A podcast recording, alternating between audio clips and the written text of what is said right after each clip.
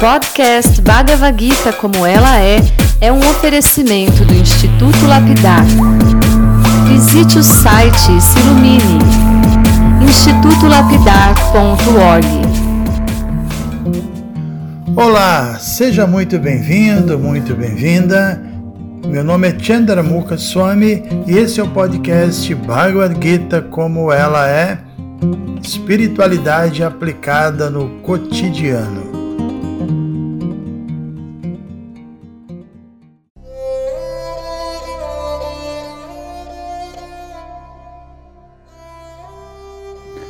Muito bom dia a todos e a todas. Hoje já é o quinto dia que estamos discutindo o capítulo 6 da Bhagavad Gita.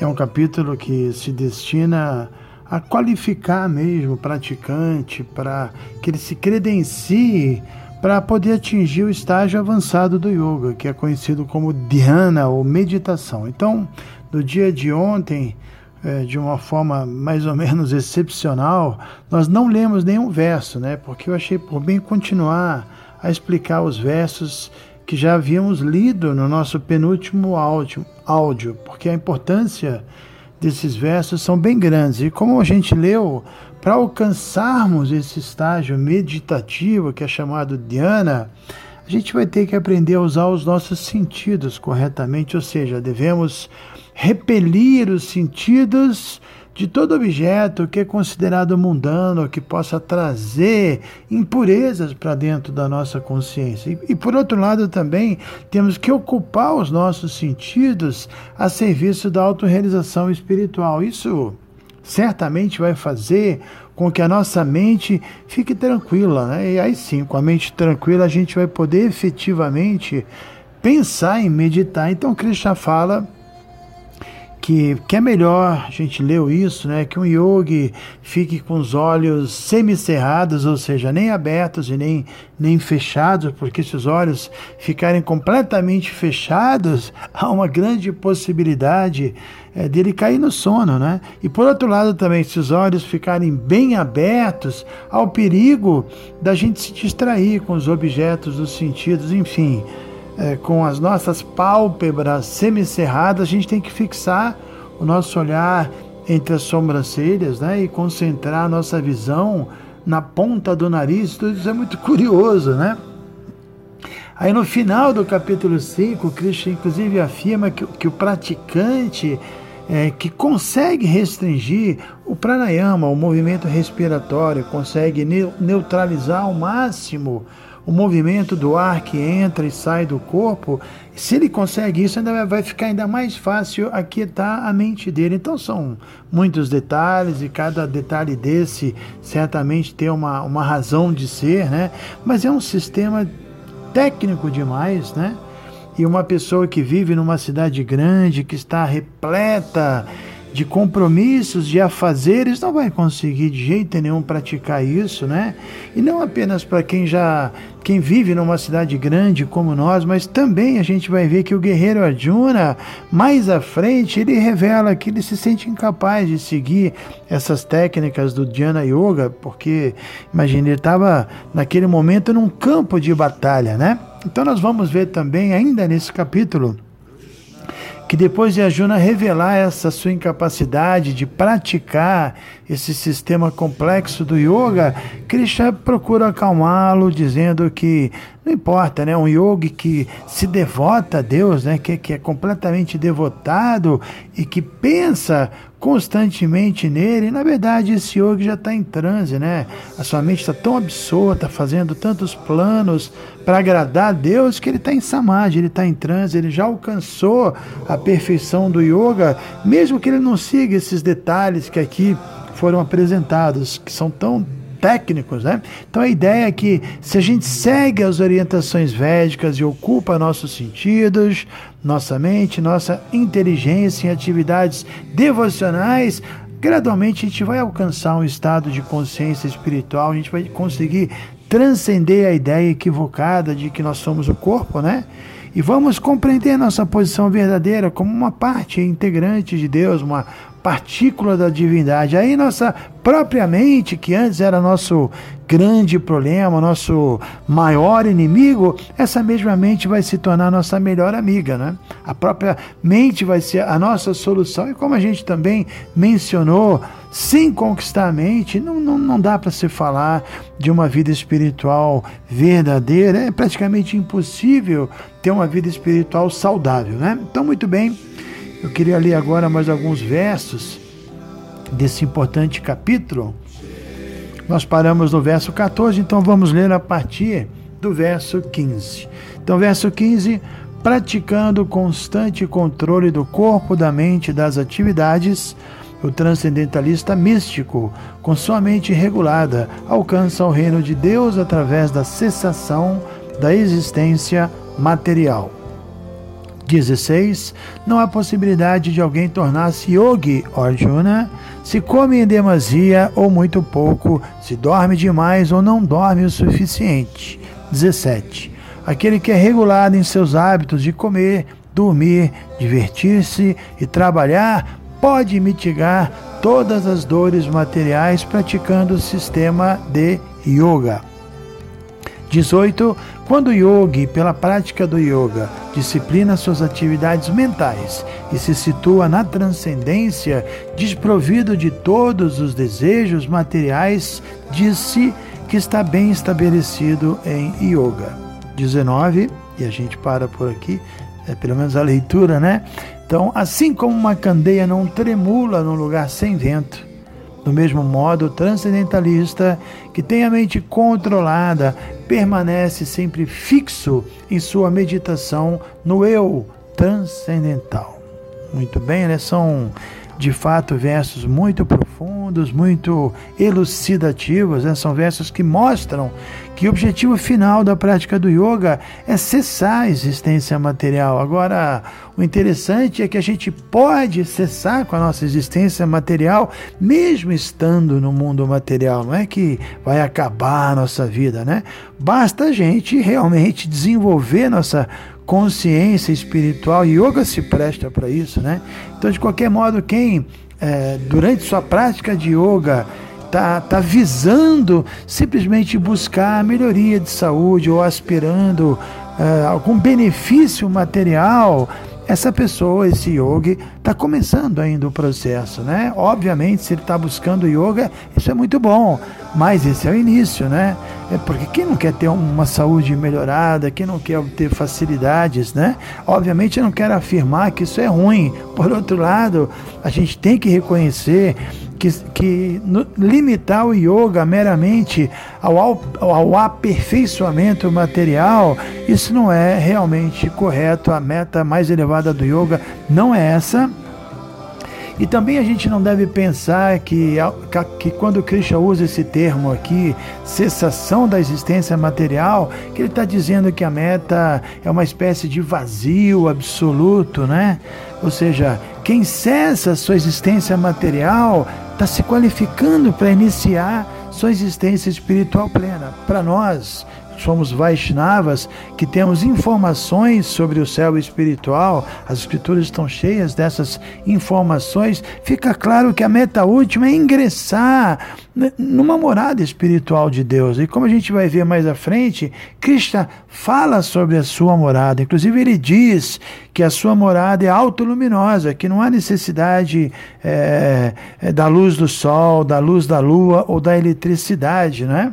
Então, segundo a Bhagavad Gita, o yogi perfeito é aquele que entende que a, grande meta é se transferir para a morada espiritual, é se livrar de, de corpos materiais, desse nascimento, velhice, doença e morte, né? É realmente se transferir para o mundo espiritual. Isso aí é, é familiar para nós até certo ponto aqui no Ocidente, que, que temos uma base cristã, porque é dito que Jesus subiu aos céus e está à direita do Pai. Né? Então isso mostra que, que ele alcançou essa perfeição do yoga, porque a primeira consideração é que ele não perdeu a sua individualidade, ele está à direita do Pai, ou seja, ele continua mantendo a sua identidade e também não se fundiu num vazio completo, ele foi promovido a, a um associado pessoal de Deus. Na verdade, nós entendemos que ele já era um associado de Deus que desceu e voltou para sua condição, né? Então essa é exatamente a forma que a gente entende, que a gente vê a vida espiritual, mas é claro que ninguém vai alcançar o céu espiritual que é chamado de vai conta, um lugar sem menor ansiedade, porque lá não há nascimento, velhice, doença e morte, né? Mas ninguém vai alcançar esse um céu espiritual sem consciência de Deus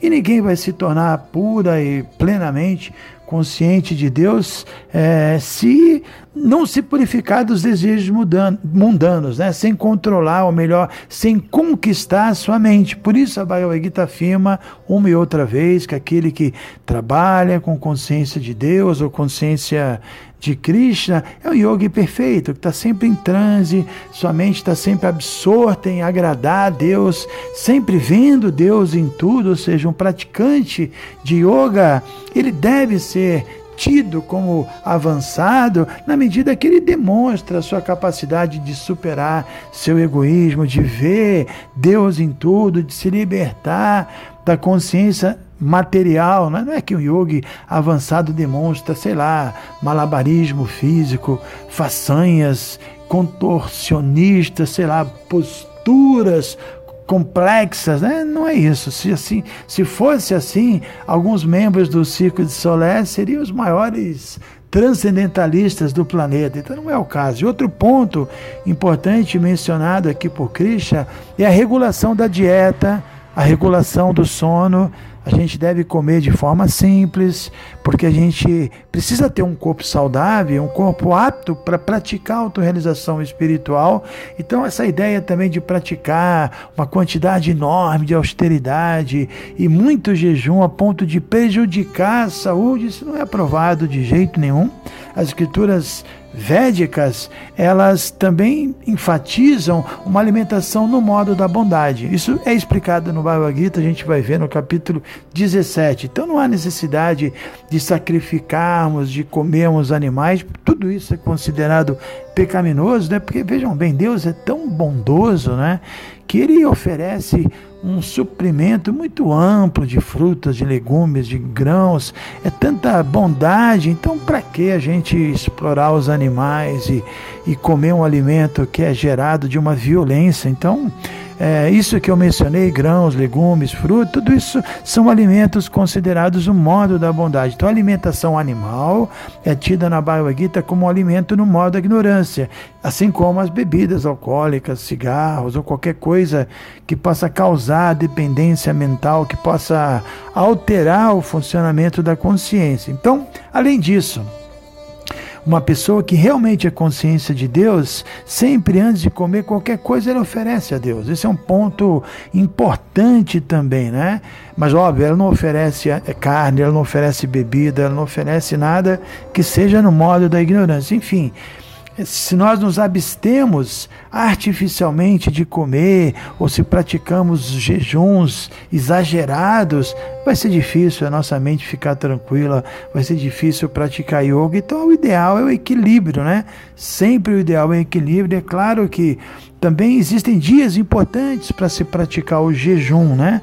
É, por exemplo, é dito que, que é bom jejuar pelo menos de grãos e de cereais, depois do 11 dia da lua cheia e do 11 dia da lua nova. Esses dias são chamados Ekadashi. Então, nesses dois dias do mês, as escrituras védicas recomendam o jejum. E tem pessoas que têm uma natureza que favorece o jejum completo, que não ficam assim fracas, que faz bem, inclusive, para eles. Então, essas pessoas devem praticar o jejum completo. Mas os outros que não conseguem, que têm dificuldade, que vão ficar com dor de cabeça, que vão ter problemas, pelo menos devem se abster de grãos e de cereais nesses dois dias, né? Então é isso. De qualquer maneira, a ideia é não comer demasiadamente, e, e, porque senão a gente vai acabar dormindo demasiadamente, né? É dito que quem come muito, principalmente à noite, vai sonhar muito enquanto dorme. E uma pessoa que sonha muito não descansa o suficiente. Aí ele acaba dormindo mais do que ele devia então, a conclusão é que quem quer praticar yoga deve evitar qualquer tipo de extravagância, quer seja no comer, no dormir, no se defender, no seu acasalamento. É claro que a gente sabe que comer, dormir, se defender e se acasalar são exigências do corpo, né? Mas quando essas atividades se tornam intensas demais, aí o avanço espiritual, o avanço na prática do yoga vai ser bloqueado. No que se refere a essas quatro atividades que a gente mencionou, é claro que a gente considera que cada pessoa tem um nível particular de exigência e cada um sabe onde o seu sapato aperta mais. Né? Mas de qualquer modo, um praticante de yoga deve refrear ao máximo essas quatro atividades, deve diminuir a intensidade de cada uma delas, mas é claro que não se espera que, que alguém consiga interrompê-las por completo, o melhor a, a fazer é comer um alimento plenamente santificado, dormir com o estômago vazio e alimentação regulada em horário, simplificar as atividades sociais, né? E se não conseguir superar o impulso sexual, assumir as responsabilidades que fazem parte da instituição familiar, mas de qualquer maneira, no final das contas, a melhor coisa mesmo é cantar os nomes de Deus Deus, é nos associarmos com os devotos, é lermos a Bhagavad Gita e assim.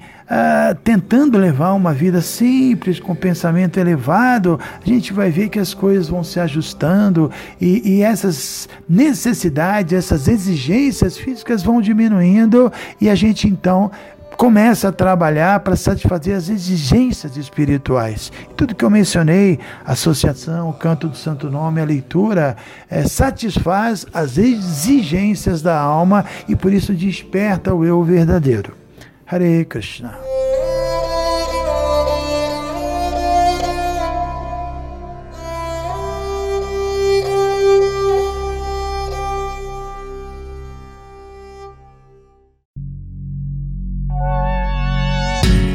Se você se interessa por este conteúdo, não deixe de fazer o curso Bhagavad Gita para iniciantes com Chandramukha Swami.